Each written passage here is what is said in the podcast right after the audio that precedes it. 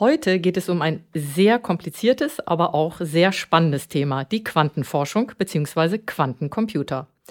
Was ist das überhaupt? Was bedeutet das für die Entwicklung von Medikamenten, Vorhersage von Krankheiten oder Optimierung von Verkehrsflüssen? Und wie knackt man Passwörter in Überlichtgeschwindigkeit? Warum haben Geheimdienste so ein Interesse an Quantenphysik? Und was hat das Ganze mit dem Dalai Lama und dem kleinsten Kunstprojekt zu tun? Darüber spreche ich mit Tommaso Calarco. Er ist Professor für Quantenphysik, auf diesem Gebiet ein weltweit anerkannter Wissenschaftler. Er ist Direktor des Instituts für Quantenkontrolle am Forschungszentrum Jülich und er hat dafür gesorgt, dass die EU Milliarden in die Quantenforschung steckt. Hallo, Herr Calarco. Guten Morgen, vielen Dank, dass wir heute zusammen reden können. Ja, ich freue mich auch, dass Sie da sind und äh, habe mich auch sehr auf unser Gespräch gefreut, aber habe auch ziemlichen Respekt, denn äh, wenn man zur Quantenphysik recherchiert, da sind schon die einfachsten Erklärungen ziemlich kompliziert. Mich hat dann ein bisschen beruhigt bei der Recherche, dass selbst Physiker die Quantenphysik noch nicht wirklich verstehen. Dazu äh, oder darüber sprechen wir gleich noch. Und insofern äh, können wir da ganz entspannt äh, starten. Ich habe mich gefragt, wenn jemand auf einer Party sagt, ich bin Quantenphysiker, wie ist die Re Reaktion da bei Ihnen? Also ganz unterschiedlich. Einige Leute erzählen sofort, oh mein Gott, in der Schule auf Physik, das war wirklich nicht mein Ding. Andere sagen inzwischen, das muss, muss ich schon sagen, zunehmend in den letzten Jahren, Leute sagen, ah, ich habe gehört, Quantencomputing, es ist schon erstaunlich, wie das durchgedrungen ist, inzwischen, so dass auch, also vielleicht nicht so mehr so erschreckend ist, sondern es gibt schon Neugierde. Leute wollen wissen, möchten sich erklären lassen, also wie ein bisschen, wie wir das heute machen. Okay, dazu direkt die Frage, wie erklärt man, was Sie machen? Also wie erklären Sie es einem Laien oder Ihren Kindern? Was machen Sie? Also ich benutze die kleinsten Dinge, die es überhaupt gibt. Also wirklich da, der Grundkonzept ist, dass wir manipulieren können und ausnutzen können, was am kleinsten in der Natur es gibt. Kleiner als ein Photon gibt es nicht. Ich kann kein Photon in zwei Teilen aufspalten. Deswegen ist es ein Quant. Ich kann kein Elektron in zwei teilen. Das ist das Kleinste überhaupt. Und wenn wir mit diesen Objekten umgehen können, wenn wir die manipulieren können, dann entstehen neue Möglichkeiten, die gleichzeitig total verblüffend, total unsinnig auch, könnte man sagen. Ja, es gibt Menge Paradoxien, aber auch gleichzeitig enorme Möglichkeiten, die früher unmöglich waren, eröffnen. Das ist ein bisschen, wie ich das einleite. Was fasziniert Sie so daran? Warum haben Sie sich für Quantenphysik entschieden? Eben weil das total äh, unsinnig ist. Ähm, es ist wirklich, es bringt uns an die Grenzen, nicht einfach an die Grenzen von dem, was man verstehen kann, weil man kann sagen, okay, es, es ist was Schwieriges, äh, ja, hier ist meine Grenze, aber es ist im Prinzip möglich zu kennen, was es ist. Nein, bei Quantenphänomenen kommen wir irgendwann an die Grenze von dem, was überhaupt gesprochen werden kann. Von der Vorstellungskraft, nicht einfach von einem spezifischen menschlichen Gehirn, sondern von allen möglichen menschlichen Gehirnen. Es gibt Phänomene der Quantenmechanik, die man einfach sich nicht vorstellen kann, weil wenn ich mir ein Bild mache von dem, was hier geschieht, ist die Tatsache, dass ich ein Bild mir mache, schon falsch. Es gibt sogar Experimente, die das zeigen. Das fand ich faszinierend, weil es total unnützlich ist. Ja? Ich fand es nicht faszinierend, weil wir irgendwas Schönes daraus machen können, nützliches. Das ist alles gut. Aber die Grundlage für mich, wo mein Herz schlägt, ist, das ergibt überhaupt keinen Sinn.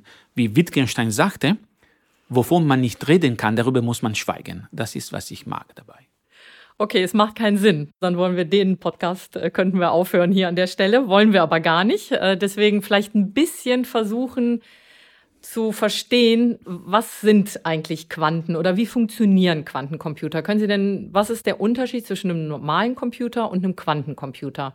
Sie haben mir im Vorgespräch so ein bisschen erzählt, dieses Beispiel mit dem Labyrinth. Vielleicht kann man sich das genau. so gut vorstellen. Genau. In der Tat, also das ist viel einfacher zu erklären, wie man sich vorstellen würde. Also die Hauptaspekte dieser Quantensysteme sind einerseits die sogenannte Überlagerung. Und wenn wir vom Computer sprechen, wissen wir, das ist digital. Digital bedeutet, es gibt Bits und Bits sind Einheiten, die zwei Möglichkeiten haben, 0 oder 1. Wir wissen, dass alles, inklusive was wir jetzt aufnehmen, wird durch die Mikrofone, Kabel, Computer in eine lange Reihe von Nuller und Einser übersetzt. Und dass wir dann auch so übertragen, verarbeitet und so weiter. Also das heißt, es ist an oder aus. Das Mikrofon Genau. ist an oder aus. Wir machen den Podcast oder machen den Podcast nicht. So, das ist die. Genau, Grundlage. genau. Und in den kleinen Transistoren, in unseren Prozessoren, in unseren Handys, letztendlich auch im, im, im ganzen Internet, ja, das sind alle Signale, wo ein, einige oder mehrere Photonen ein und aus, also Licht an, Licht aus, eins oder null. Und dadurch werden unsere Bilder kodiert, unsere, äh, also ähm, alles Mögliche, die, alle möglichen Informationen werden so dargestellt. Aber das beim normalen, was wir klassisches Computer nennen, ähm, da können diese Bits entweder 0 oder 1 sein, nicht beide gleichzeitig. Quantensysteme jedoch, wenn ich jetzt nicht viele, viele, viele Photonen äh, verwende, um ein Bit zu codieren, sondern ein Photon pro Bit, das wird zu einem Quantenbit, ein Qubit. Was ändert sich daran? Dass jetzt mein Qubit gleichzeitig in 0 und 1 sein kann. Und wenn ich nur ein Qubit habe, okay, bringt nicht vieles vielleicht. Wenn ich aber mehrere habe, das bedeutet, dass ich gleichzeitig alle Möglichkeiten darstellen kann, alle möglichen Podcasts sozusagen, alle möglichen Daten, die als Input in einen Computer kommen. Zum Beispiel vom Labyrinth, was wir schon früher besprochen haben. Nehmen wir an, ich habe ein konkretes Problem. Ich bin in einem Labyrinth in der Mitte und muss rauskommen. Dann versuche ich, ja, ich komme irgendwann zu einer Abzweigung. Und dann muss ich entscheiden, jetzt gehe ich rechts oder links. Und können wir, m, wir können auch m, annehmen, okay, rechts m, bezeichne ich mit 0 und links mit 1. Das heißt, an jeder Abzweigung muss ich jetzt eine Entscheidung treffen, 0 oder 1. Und dann komme ich zu einer weiteren Abzweigung, muss wieder das versuchen, bis ich zum Ende komme. Ich komme nicht mehr weiter, dann muss ich zurückkommen und sagen, okay, damals, wo ich rechts gegangen bin, hm, besser wäre es links zu versuchen. Dann mache ich das und wieder noch ein Pfad. Und das ist das Einzige, was ich tun kann, wenn ich das berechnen möchte mit einem normalen Computer. Mit dem Quantencomputer aber, was ich machen kann, ist, bei jeder Abzweigung gehe ich gleichzeitig rechts und links. Und wenn ich pro Abzweigung wieder ein Quantenbit einsetze, in einigen wenigen Quantenbits habe ich quasi die ganzen Möglichkeiten im Labyrinth ausgelotet. In einem Durchlauf habe ich schon den Ausgang gefunden. Also das heißt, um es nochmal zusammenzufassen, ich bin im Labyrinth und ich gehe sozusagen auf dem Quantencomputer, gehe ich alle Wege gleichzeitig und kann so natürlich viel schneller den Ausweg finden. Ganz genau. Ist aber nicht die ganze Geschichte leider. Das habe ich mir gedacht. Genau. Weil nun weiß der Quantencomputer, wo der Ausweg ist. Ich aber nicht. Ich müsste das noch auslesen. Das Problem ist, beim Auslesen finde ich, wenn ich meinen Quantencomputer beobachte, sehe ich nicht alle Möglichkeiten, sondern nur eine Möglichkeit ist für mich sichtbar. Und möglicherweise eine unterschiedliche. Jedes Mal, ich bereite meinen Computer immer wieder im gleichen Modus vor, aber dann am Ende bekomme ich jedes Mal eine unterschiedliche Antwort entsprechend den unterschiedlichen Möglichkeiten. Das heißt, hier habe ich keinen Algorithmus, wo ich meinen Quantencomputer laufen lasse und dann sofort die Antwort rauslese. Wir kennen heutzutage nur einige wenige Algorithmen für spezifische Probleme, da kommen wir vermutlich dann wieder dazu, ähm, wo wir wirklich nicht nur diese verschiedenen Möglichkeiten alle parallel mit diesem Quantenparallelismus ausloten, sondern dass wir auch die Information wieder in unsere normale Welt rauskriegen können. Das ist die hohe Kunst der Quantenalgorithmen. Das heißt, der Computer macht da irgendwas, was eigentlich für uns super ist, aber unser Problem ist, das auszulesen. Wir bekommen die Informationen nicht. So wie ich sie verstanden habe, sind die Quanten auch äh, Sensibelchen sozusagen. Das heißt, man, sie sind immer in Bewegung, dadurch nicht messbar, weil sie ja irgendwie in allen Zuständen sind. Und wenn sie sie messen, zerfallen sie sehr schnell. Das heißt, sie müssen sie tief gefrieren sozusagen bei minus 273 Grad, richtig? Um sozusagen eine Information auslesen zu können. Ja, das, das hat nicht nur direkt mit der äh, Auslese der Information zu tun, sondern wirklich äh, diese, dieses gesamte Verhalten, auch die Parallelität, auch dass wir alle Möglichkeiten in, in diese Überlagerung, dann diese Verschränkung miteinander haben, das erfordert, dass unsere ähm, Quanten total geschützt sind, isoliert von der gesamten Umgebung, sodass die wirklich diese Quanteneigenschaften, die sogenannten Quantenkohärenz, behalten. Kohärenz bedeutet, dass alle meine Quanten gleichzeitig quasi wie in einem Orchester spielen sollen.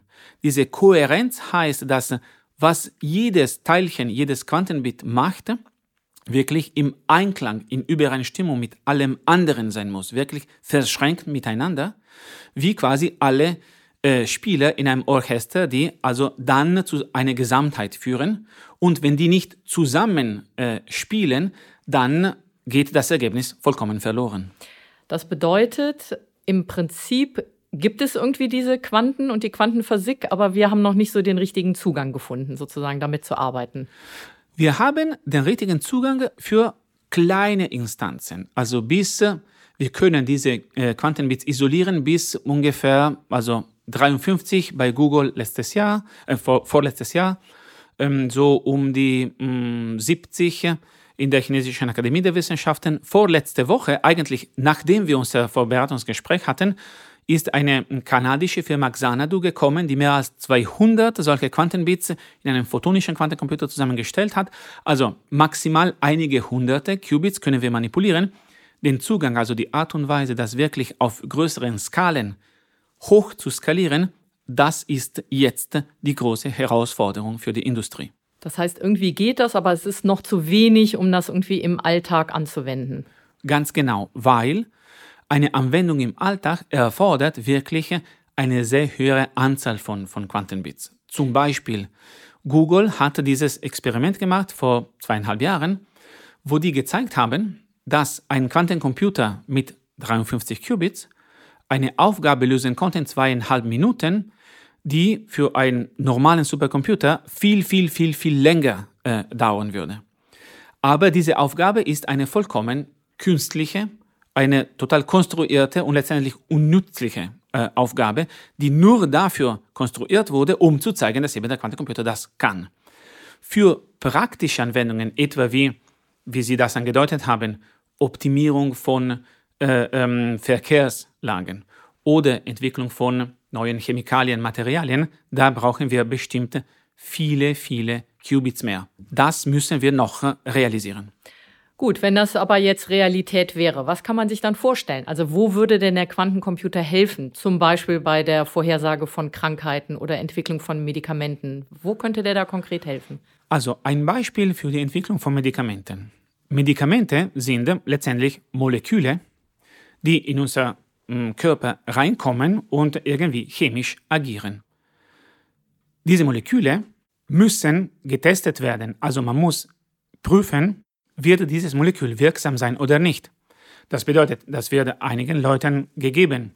Man schaut, was die Wirkung ist und so weiter und so fort. Viel besser wäre es, wenn wir das rechnen könnten, was die Wirkung ist. Ah, okay. Leider aber können wir heute das nicht machen mit normalen Computern, weil die Moleküle, die bestehen aus Atome. Moleküle und Atome gehorchen folgenden den Gesetzen der Quantenmechanik. Das bedeutet, es wird sehr komplex zu berechnen, was die tun. Wenn ich aber anstatt einen normalen Computer einen Quantencomputer hätte, dieser Quantencomputer besteht schon aus Atomen zum Beispiel oder Photonen, Elektronen und so weiter. Und diese können sich verhalten viel ähnlicher zu einem eigentlichen Molekül als ein klassischer Computer. Ich könnte meine Qubits in meinem Quantencomputer so zusammensetzen, dass die quasi mir die Eigenschaften, die Wirkung von diesem Molekül, von dieser Chemikalie wiedergeben, quasi unmittelbarer und viel effizienter als bei einem klassischen Computer. Ah, das heißt, ich wüsste sofort, ob das Medikament wirkt oder nicht. Das wäre die Idee, natürlich langfristig, weil um zu wissen, wie eine Chemikalie sich verhält, brauche ich meine Chemikalie zu, zu simulieren, zu verstehen und zu wissen, wie mein Medikament wirksam ist, muss ich gleichzeitig auch meinen Körper simulieren und so weiter. Es wird viel, viel, viel komplexer. Deswegen ist das wirklich eine, ein langfristiger Traum, kann man sagen. Aber wir wissen, wie der Pfad aussieht. Wenn wir ausreichend viele Qubits hätten, dann können wir das machen. Viele, viele mehr, als es heute gibt. Aber das ist ein Beispiel davon, was es bringen könnte. Das heißt, das Gleiche würde auch für Krankheiten gelten. Also kann man sich vorstellen, damit Krankheiten vorherzusagen? Also die Anwendung in der Diagnostik ist eher, würde ich sagen, ähm, nicht im Sinne von Vorhersage von Krankheiten direkt bei Simulation vom Körper, sondern vielleicht im Sinne von Anwendung der künstlichen Intelligenz. Wir wissen schon heute, es gibt schon heute Anwendungen, wo künstliche Intelligenz, maschinelles Lernen quasi besser äh, diagnostizier etwas diagnostizieren kann als die meisten Ärzte. Und zwar nicht, weil die Ärzte nicht gut sind, sondern weil eine Maschine kann quasi die gesamte Information aufsaugen, die Menschen quasi verwenden, um eine Diagnose herzustellen und diese dann verwenden. Das ist aber extrem, also diese Vorgänge des maschinellen Lernens, der künstlichen Intelligenz, die sind auch extrem aufwendig im Sinne von Rechenkapazität. Es gibt aber Ideen, wie ich einen Quantencomputer verwenden könnte, um diese sehr stark zu beschleunigen. Das würde wiederum, wieder ein langfristiger Traum, wiederum uns erlauben, viel schneller, besser, zuverlässiger zum Beispiel Krankheiten zu diagnostizieren. Das heißt, der Quantencomputer arbeitet im Prinzip extrem schnell, also so schnell kann man sich es gar nicht vorstellen und äh, kann enorme Datenmengen verwalten. Das ist das, der Punkt. Genau, und der Grund von den enormen Datenmengen verwalten ist, dass das parallel geschieht. Wieder unser Beispiel vom Labyrinth. Alle Möglichkeiten werden gleichzeitig bearbeitet. Das ist der Grund, warum es wirklich so viel auf einer viel kürzeren Zeit möglich ist. Was würde das jetzt zum Beispiel für Verkehrsflüsse bedeuten oder für den Einbau von Bauteilen oder sowas?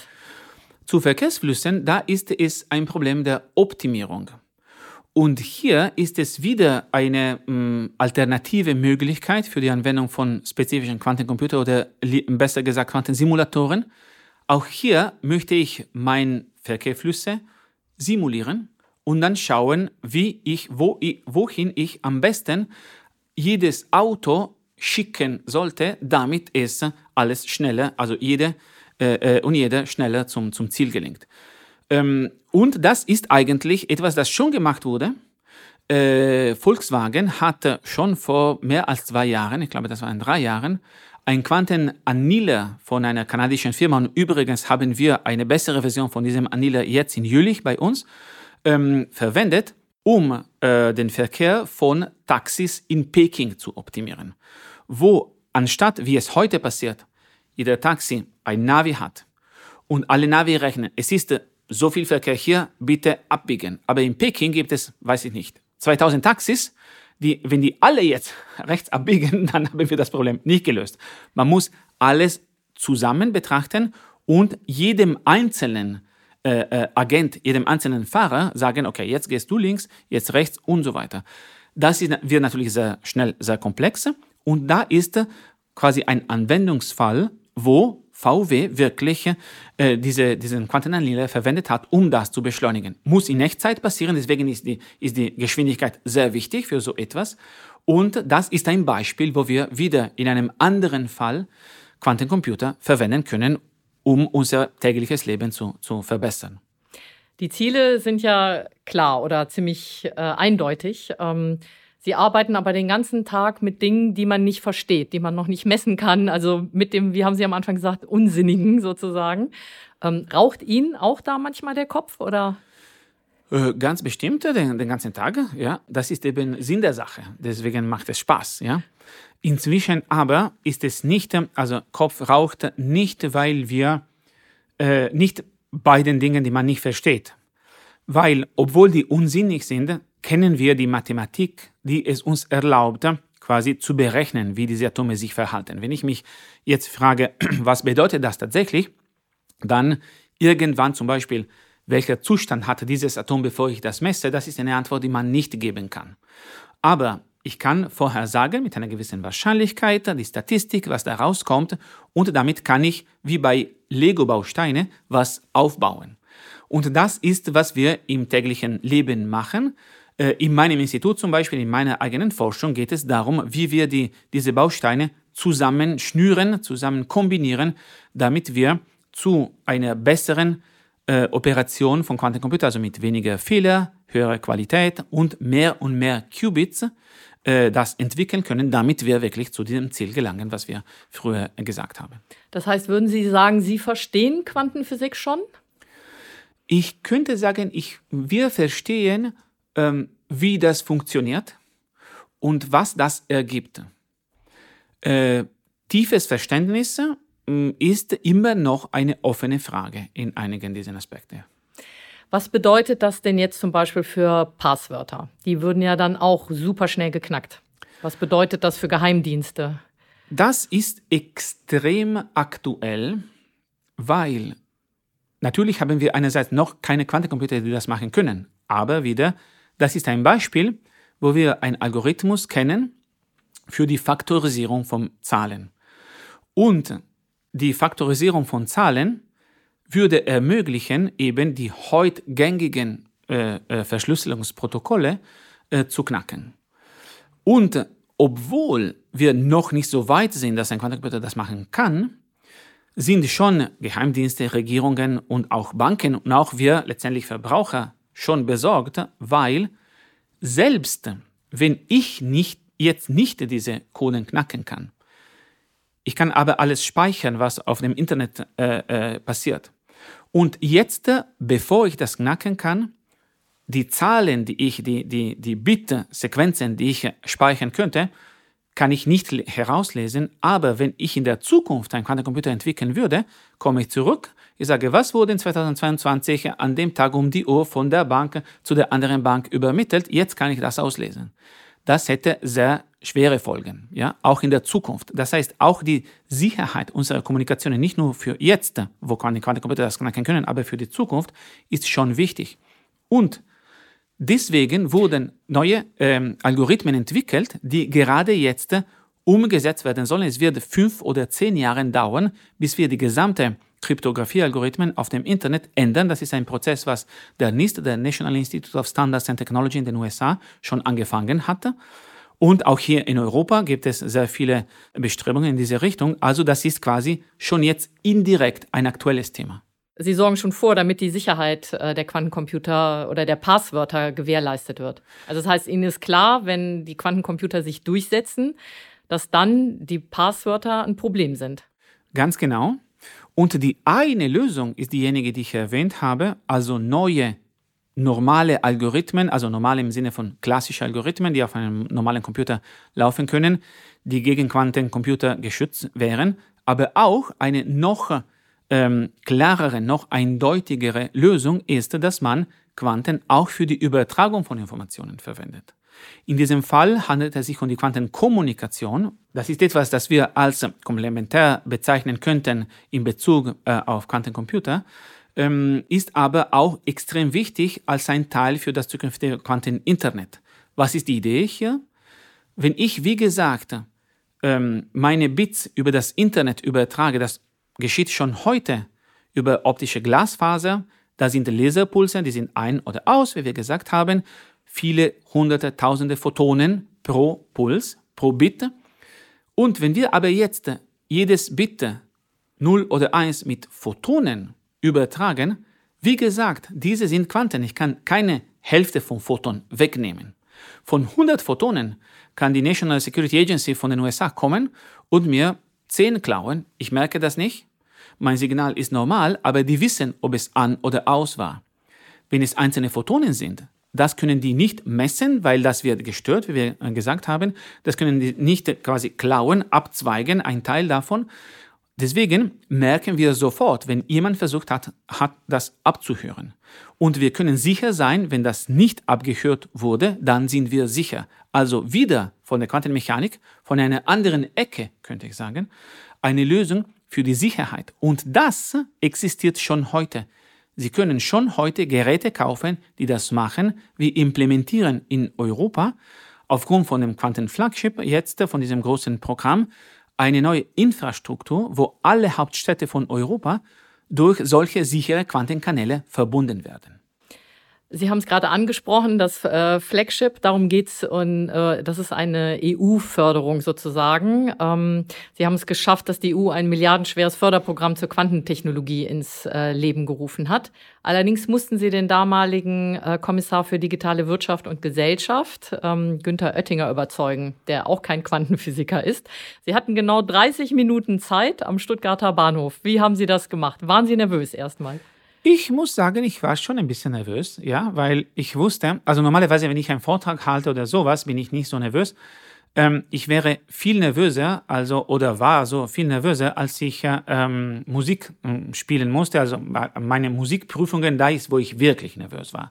Und beim Kommissar Oettinger, das war ein bisschen ähnlich, weil es war so, also entweder hätte ich das hingekriegt in den 30 Minuten oder eben auch nicht. ja, also, da hat sehr vieles davon abgehangen. Und ähm, wie ging das? Also man muss sagen, zum Glück, solche Politiker von dieser Ebene, die sind so schlaue Leute, ähm, wie ich immer wieder herausfinde, äh, äh, dass selbst wenn die nicht ähm, irgendwie inhaltlich alles Mögliche, es ist ja menschlich unmöglich, nicht inhaltlich alles Mögliche beherrschen können, dann sind sie extrem gut einzuordnen, in welche Richtung soll das gehen, was sind die richtigen Fragen. So dass ich damals Herrn Oettinger also etwas Ähnliches erzählt habe mit dem Labyrinth, mit den kleinen Quanten, mit der Sicherheit und so weiter, ein bisschen Beispiele von den Anwendungen gegeben habe und der wusste schon, in welche Richtung er das einordnen könnte und was er bräuchte. Und da stellte er zwei zentrale Fragen, die bis heute extrem zentral sind. Er sagte einmal, okay, gut, cool, aber äh, ich bin europäischer Kommissar. Wo ist meine europäische Dimension? Ja? Wenn das nur in Deutschland relevant ist, können Sie vergessen. Ich brauche zu sehen, dass wirklich alle Länder der äh, Europäischen Union da interessiert sind, in, da investieren. Und die zweite Frage war, okay, schön und gut, Wissenschaft spannend, aber wo ist meine Industrie? Können Sie mir zeigen, dass wirklich daraus Wert geschöpft werden kann? Und was war Ihre Antwort? Also warum ist äh, Quantenförderung oder Quantentechnologie für Europa so wichtig? Äh, dies ist so wichtig, weil ähm, die, also ich gebe ein Beispiel äh, dafür. Als ich vor einigen Jahren nach eben diesem Gespräch mit, mit, mit äh, Herrn Oettinger nach Google ging, ja, in Los Angeles, Venice Beach, sehr schön, immer gut äh, hinzufahren, und ich fragte den Chef vom äh, Google Quantum Lab im Auftrag für die Europäische Kommission, was sollen wir tun, damit wir ein vergleichbares Commitment von der deutschen oder europäischen Industrie wirklich hervorrufen können, wie wir es jetzt sehen in den USA. Ja, IBM, Google, Microsoft, Intel und so weiter. Und er sagte, You cannot because you do not sit on a pile of cash. Das können Sie nicht tun, weil Sie nicht auf ein Haufen Geld sitzen.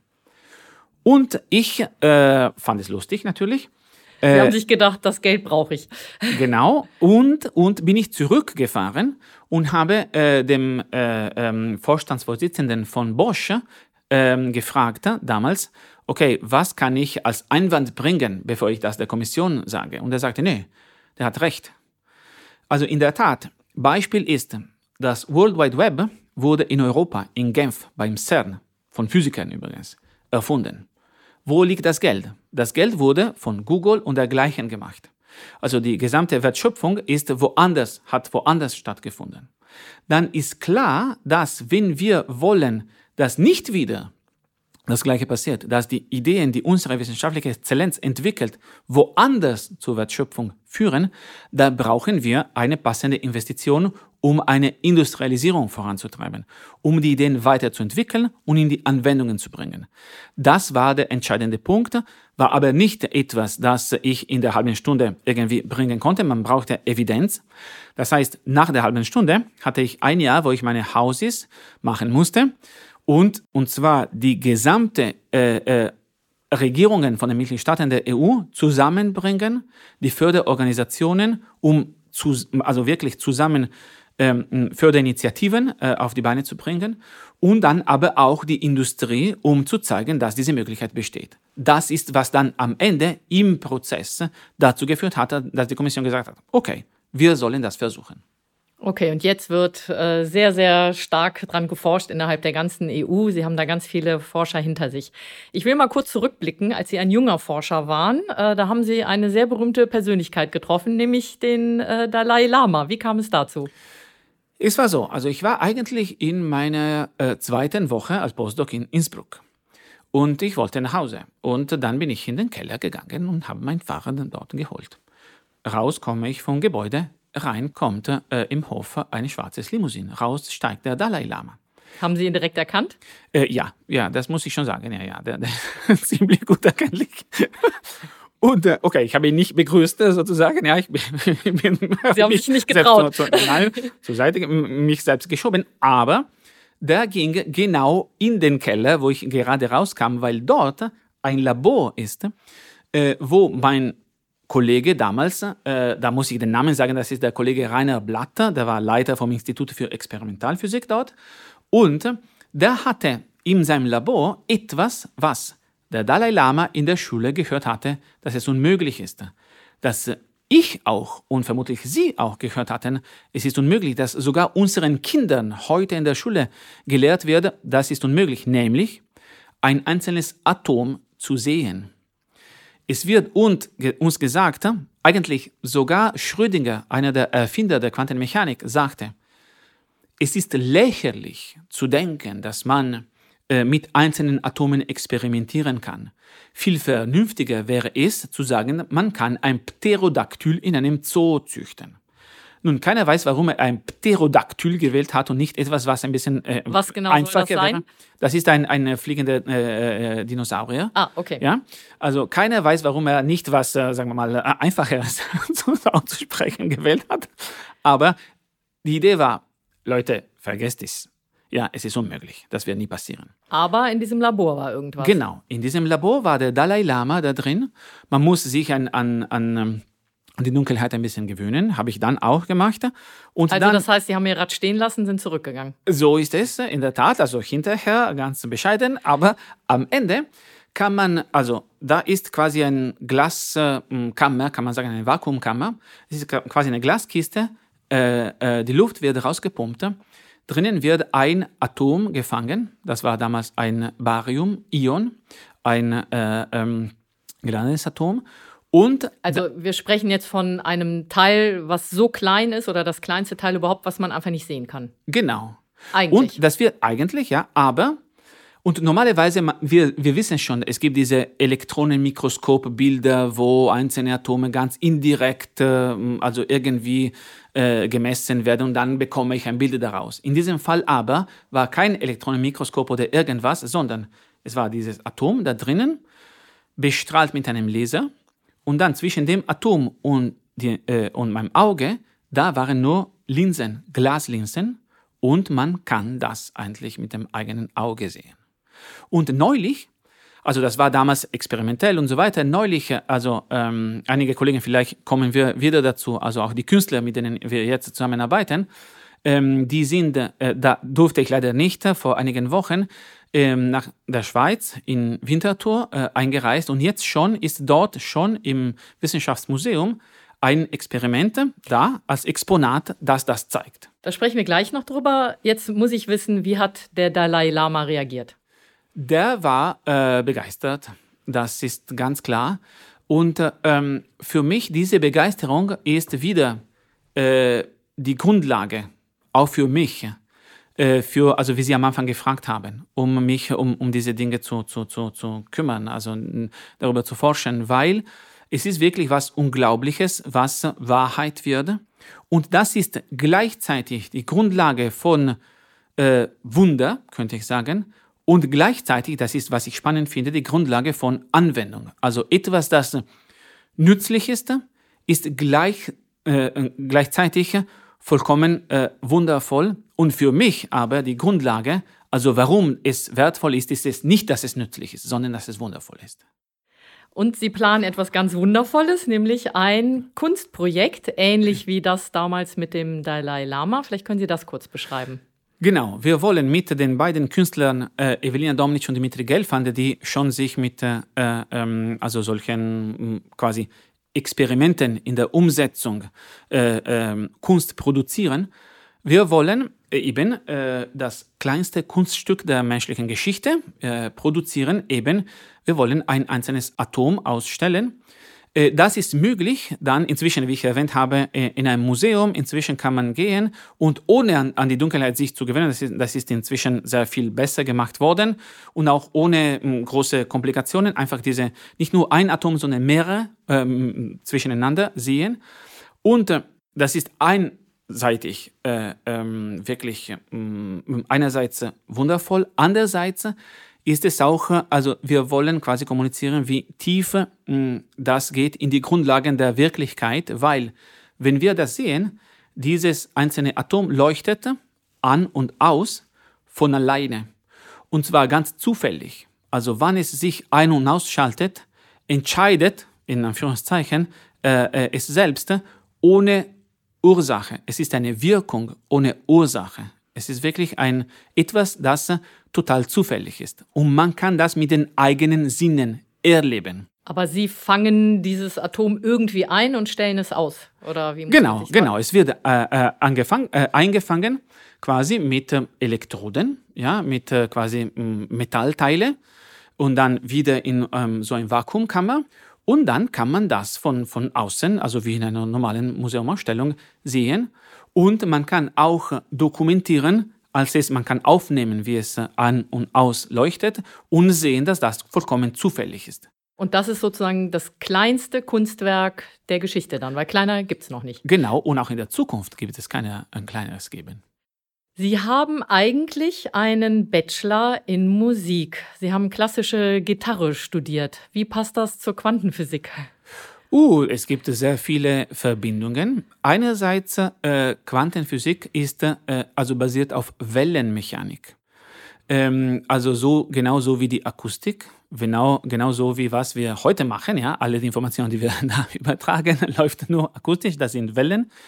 Und die Quantenphysik äh, das Besondere ist, dass eben, das ist auch die Grundlage für diese, für diese Überlagerung, ja.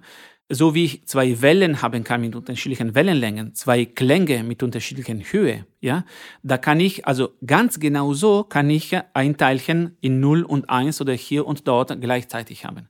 Also da gibt es also was Grundlegendes, dass die Überlagerung von Quanteneffekten eben äh, nicht nur Wunder, sondern auch Anwendungen erzeugt und die Überlagerung von Klängen Musik erzeugt. Ja, also das ist wirklich äh, etwas, was sehr tief verbindendes ist.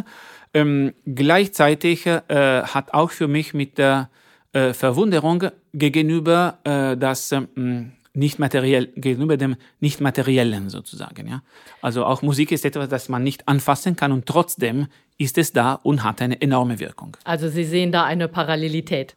Aber haben Sie jemals überlegt, vielleicht, oder standen Sie zwischen der Entscheidung? Werden Sie Musiklehrer oder Musiker sogar oder Physiker? War das tatsächlich äh, eine Entscheidung? Das war schon, äh, ich war ein bisschen naiv, weil ich also äh, nie, äh, also ich, ich habe meinen mein, mein Bachelor bekommen, aber da also als, als ich, ich hätte vermutlich lehren können, aber keine, keine Karriere als also Konzertmeister äh, äh, haben. Äh, aber ich war schon so naiv und äh, vielleicht leidenschaftlich so, äh, so involviert in der Musik, dass ich dachte, oh, soll ich jetzt wirklich studieren oder nicht? Zum Glück habe ich mich dagegen entschieden, weil es wäre nicht vieles daraus gekommen. Okay, sagen Sie, genau. Hat Sie denn die Physik schon als Kind fasziniert? Also kann man, kann man da schon erkennen, dass es in diese Richtung geht? Oder? Also ich muss schon sagen, also die Entscheidung, dass ich Physik studiere, habe ich äh, am Ende der Schule genommen, wie, wie, wie, äh, wie viele anderen. Aber äh, das ist, weil ich äh, eben eine Faszination erkannte, was ich äh, habe, was ich schon von früher hatte. Und in der Tat, also eben diese, diese, diese vollkommen unvorstellbare Sachen, wie eben diese Experimente in der Quantenmechanik, also der, ähm, ich glaube, nächste Woche oder vielleicht diese Woche ist äh, auf dem Eiffelturm in Paris eine große Feier, wo die 40 Jahre vom äh, ähm, ASP-Experiment gefeiert werden. Das ist das Experiment, was eben gezeigt hat, dass, äh, dass die, die Welt nicht lokal realistisch ist, was ich früher angedeutet habe. Und ähm, das heißt, es war, als ich zwölf war, äh, eine lange Zeit her. Ähm, und schon damals, also als ich zwölf war, habe ich das nicht sofort mitbekommen, aber ungefähr als ich 15 war. Und das ist schon etwas, wo ich gedacht habe, wow, ja, also was Faszinierenderes gibt es nicht. Und jetzt, wenn ich, immer wenn ich eine, eine SMS oder ein, ein Anruf von dem, von dem Alanas P. bekomme, der dieses Experiment gemacht hatte, immer noch ist es für mich, als ob, weiß ich nicht, John Lennon gekommen wäre und mich äh, äh, gebeten hätte, zusammen Gitarre zu spielen. Sie singen auch. Das tue ich, ja, mit meiner Familie. Leider nicht hier, haben Sie gesagt. Ne? genau, Aber es geht nicht. Ich möchte genau die gesamte Familie mitbringen, weil es geht um Madrigale, also äh, A cappella Musik, vierstimmige Musik der, oder mehrstimmige Musik der Renaissance. Äh, das haben wir auch gestern Abend gemacht, ein äh, neues Lied einstudiert von, von äh, neues Madrigal von, von der äh, äh, englischen Renaissance. Äh, und äh, ja, das ist auch äh, etwas, was also nicht trivial ist, was manchmal schwierig und aber eben am Ende sozusagen kommt etwas, was nicht materielles ist, ähm, was aber sozusagen irgendwie, hm, wie soll ich sagen, bleibt. Ja, also was am Ende da schafft. Sind denn Quanten musikalisch? Ähm, es gibt, also das ist eine aktuelle Frage der, äh, also kunstschaffenden Forschung, würde ich sagen. Es gibt schon ein paar Projekte, auch von der Europäischen Kommission finanziert, wo man versucht zu überlegen, also kann man irgendwie Musik mit Quantenphysik verbunden. Es gibt schon einige Versuche Richtung Quantenoper oder sowas. Es wird immer verrückter, alles ist genau, möglich sozusagen. Genau, genau. Ob das wirklich mm, also zu etwas Hörbares und, und äh, Schönes führte, kann ich nicht sagen. Ja? Äh, es ist eher intellektuell äh, so eine, eine Frage wert. Mal schauen, wer, wer weiß, wir lassen uns überraschen. Wird die Quantenphysik unser Denken verändern? Äh, ganz, hm, also, das ist sehr, eigentlich die, die äh, hm, also wir hatten diese Frage nicht vereinbart, das ist sehr schön. Ähm, Eine Überraschung schön. muss super, sein. Super, super, super, super, super. nee, nee, weil eigentlich, das hatte ich Ihnen nicht erzählt, also ähm, der, äh, wirklich Trigger. Ich habe gesagt, ich habe im letzten Jahr von meinem äh, sogar in die Quantenphysik zu gehen, äh, bestimmt habe ich dann in den letzten Jahren von meinem Uni-Studium äh, äh entschieden. Und das war aufgrund von einer Veranstaltung, die eigentlich ein, ähm, ein berühm berühmter Schriftste Schriftsteller von Italien damals in Trieste organisiert hatte. Und das war die zentrale Frage. Also können die Quanten unsere äh, äh, Weltanschauung so verändern, dass das auch in Literatur umgewandelt wird?